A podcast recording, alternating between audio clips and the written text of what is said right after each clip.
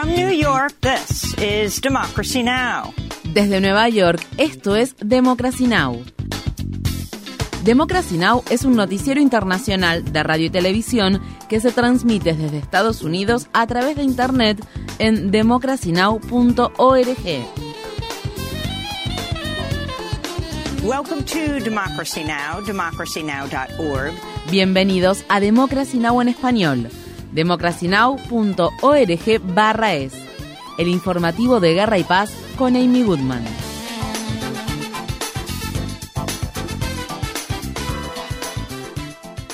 El Ministerio de Salud de la Franja de Gaza afirma que los ataques israelíes han cobrado la vida de más de 800 personas desde el sábado, después de que Israel reanudó su ofensiva contra el sitiado territorio palestino, lanzando unos de sus ataques más violentos hasta la fecha, incluso en algunas partes del sur del enclave que previamente habían sido designadas por el mismo ejército de Israel como zonas seguras. Decenas de personas perdieron la vida cuando las Fuerzas Armadas israelíes arrasaron varias viviendas en el campamento de refugiados de Yavalia, donde se refugiaban varias familias que se vieron obligadas a abandonar sus hogares debido a los bombardeos de Israel, mientras que en el barrio de Sujaía de la ciudad de Gaza, una serie de ataques israelíes destruyeron 50 edificios y viviendas residenciales, matando a más de 300 personas. Los conductores de ambulancias han sido atacados por francotiradores israelíes, incluido un médico que recibió un disparo mientras trasladaba a una persona herida hacia el hospital Alauda. El portavoz de UNICEF, James Elder, transmitió el siguiente mensaje desde el hospital Nasser de Gaza. No podemos ver a más niños y niñas con heridas de guerra, con quemaduras, con heridas de metralla en sus cuerpos y con los huesos rotos. La inacción de quienes tienen influencia está permitiendo que se maten menores. Esta es una guerra contra los niños y niñas. Está claro que las palabras, las súplicas del mundo entero no hacen ninguna diferencia para quienes tienen el poder de detener la matanza y la mutilación de niños y niñas. Luego de que se diera fin el viernes a la tregua temporal, Israel continúa restringiendo el número de camiones de ayuda humanitaria que pueden entrar al sitiado enclave mientras los habitantes de Gaza siguen pidiendo comida, agua y que se ponga fin de forma permanente a los ataques. Los días de la tregua, que Dios nos proteja, pudimos dormir, hemos descansado. No había drones y vivíamos bien. Pero con lo que pasó hoy, hemos vuelto a vivir con miedo y ansiedad. De verdad, el miedo ha vuelto. La tristeza ha vuelto. Con cada explosión saltamos de golpe. ¿Ha sido delante nuestro? ¿Ha sido atrás nuestro? Vivimos aterrorizados. Si alguien tiene alguna forma de ayudarnos, nos estamos muriendo de hambre. Durante el fin de semana, la organización Hamas dijo que no liberaría a más rehenes israelíes hasta que entre en vigor un alto el fuego e Israel libere a todos los prisioneros palestinos. Mientras tanto, altos funcionarios estadounidenses han advertido públicamente al ejército de Israel sobre los miles de civiles palestinos que han muerto y resultado heridos a causa de los ataques. Estas fueron las palabras expresadas por el secretario de Defensa Lloyd Austin. Verán, en este tipo de lucha el centro de gravedad es la población civil. Y si los lanzas a los brazos del enemigo, sustituyes una victoria táctica por una derrota estratégica.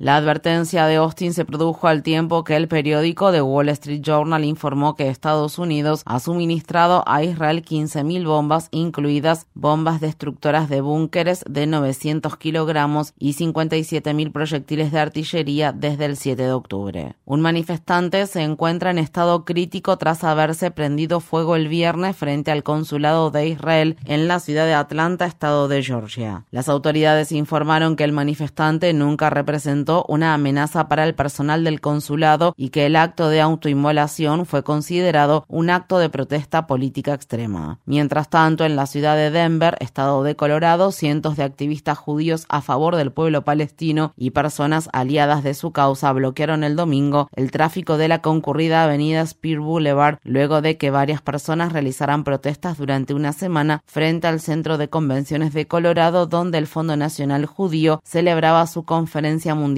para Israel. 15 miembros de la organización Voz Judía por la Paz fueron arrestados tras haberse encadenado unos a otros en dicha avenida y haber detenido el tráfico durante más de una hora. United Auto Workers se convirtió recientemente en el sindicato más grande en pedir un alto el fuego permanente en la franja de Gaza. De este modo, el sindicato se une al Sindicato Estadounidense de Trabajadores Postales, a la Asociación de Enfermería de California y al Sindicato de Docentes de Chicago, entre otros, para pedir un alto el fuego en Gaza. United Auto Workers también está creando un grupo de trabajo de desinversión y transición justa y analizando más de cerca los vínculos económicos que el sindicato tiene con el conflicto en la franja. El jueves se dio inicio a la conferencia de las Naciones Unidas sobre el cambio climático denominada COP28 en Dubái, donde los delegados acordaron adoptar un nuevo fondo de pérdidas y daños para ayudar a los países más pobres a hacer frente al impacto desproporcionado de la crisis generada por el cambio climático. La financiación inicial será de 429 millones de dólares, solo una fracción de lo que se necesita para poder abordar el costo anual de las catástrofes generadas por el cambio climático.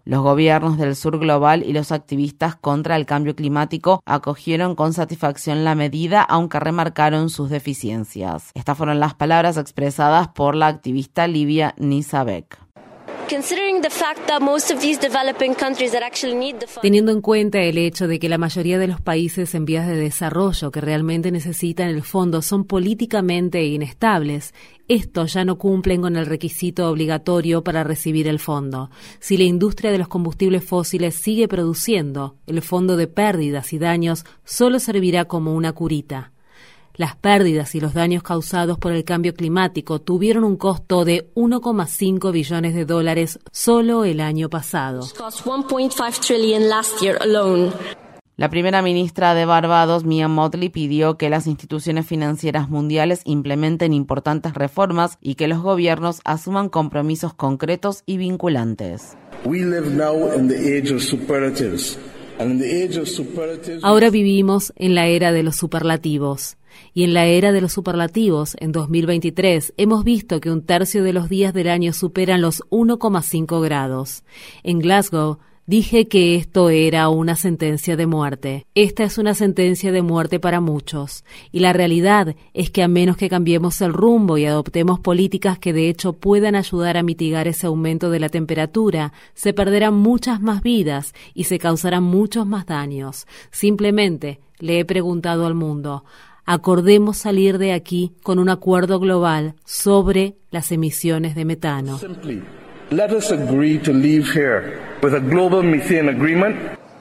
Varios líderes mundiales utilizaron su tiempo en el escenario de la cumbre climática para denunciar el ataque de Israel contra la franja de Gaza, incluidos el presidente sudafricano Cyril Ramaphosa, el presidente colombiano Gustavo Petro y el rey jordano Abdallah. Visite democracynow.org barra es para obtener más información sobre una protesta a favor de un alto el fuego en Gaza que se realizó en la Conferencia de las Naciones Unidas sobre el Cambio Climático. El presidente de la Conferencia de las Naciones Unidas sobre el Cambio Climático, denominada COP28, el sultán Al-Jaber, se enfrenta a una nueva ola de críticas tras afirmar que no hay evidencia científica que respalde la eliminación gradual de los combustibles fósiles. Al-Jaber, quien también dirige la Compañía Nacional de Petróleo de Abu Dhabi, hizo los comentarios en respuesta a un comentario de la expresidenta de Irlanda, Mary Robinson, quien en el pasado se desempeñó como enviada especial de la ONU para el Cambio Climático durante un debate virtual que se realizó en octubre para tratar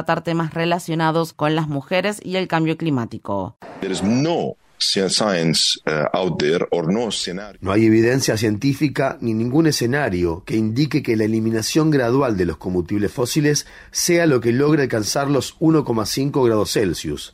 Alcanzar los 1,5 es mi objetivo. 1.5 es my North Star. Durante el combativo intercambio con Mary Robinson, en reiteradas ocasiones, Al-Jaber reprendió a la expresidenta de Irlanda y arremetió a la defensiva contra sus planteos. La ciencia es muy precisa ahora. No tenemos tiempo. Los científicos dicen que tenemos seis o siete años. Tenemos que alcanzar el punto máximo en 2025.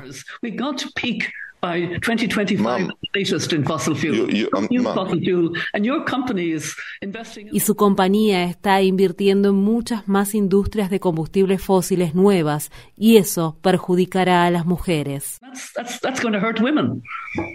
Uh,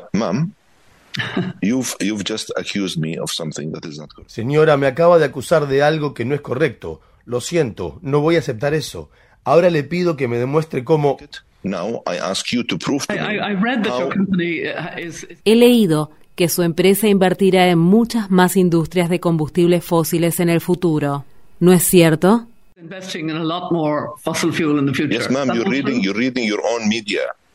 Usted está leyendo sus propios medios de comunicación, los cuales son tendenciosos y erróneos. Le estoy diciendo, yo soy quien está a cargo, y eso no es así, señora. Tiene que escucharme. En el periodo previo a la COP28 surgieron informes de que Al Jaber iba a aprovechar el evento para llegar a acuerdos petroleros con gobiernos extranjeros. Sin embargo, Al Jaber rechazó los informes. En un discurso que pronunció este lunes, Al Jaber reiteró su supuesto compromiso con la ciencia y dijo a los periodistas que se encontraban cubriendo la cumbre climática: "Creemos mucho en la ciencia y la respetamos". Los venezolanos aprobaron un referéndum para reclamar soberanía sobre un territorio en disputa que se encuentra ubicado en la frontera entre Venezuela y Guyana. La región del Esequibo tiene más de 150.000 kilómetros cuadrados de selva, en su mayoría densa, y es rica en reservas de petróleo y minerales. Venezuela ha reclamado durante mucho tiempo el territorio que, según afirma, fue robado cuando los árbitros internacionales trazaron las fronteras que dividen a ambos países hace más de un siglo, cuando Guyana todavía era una colonia británica. El referéndum del domingo ha aumentado los temores en Guyana de que Venezuela pueda intentar apoderarse de la región del Esequibo mediante la anexión. El viernes, la Corte Internacional de Justicia advirtió a Venezuela que no tomara ninguna medida para reafirmar el control sobre el territorio. En Filipinas, el Estado Islámico se atribuyó la responsabilidad de una explosión que tuvo lugar el domingo durante la celebración de una misa católica donde cuatro personas murieron y decenas más resultaron heridas. La explosión se produjo en el gimnasio de la Universidad Estatal de Mindanao en Marawi, la ciudad musulmana más grande del país. Una superviviente relató la terrible experiencia que vivió.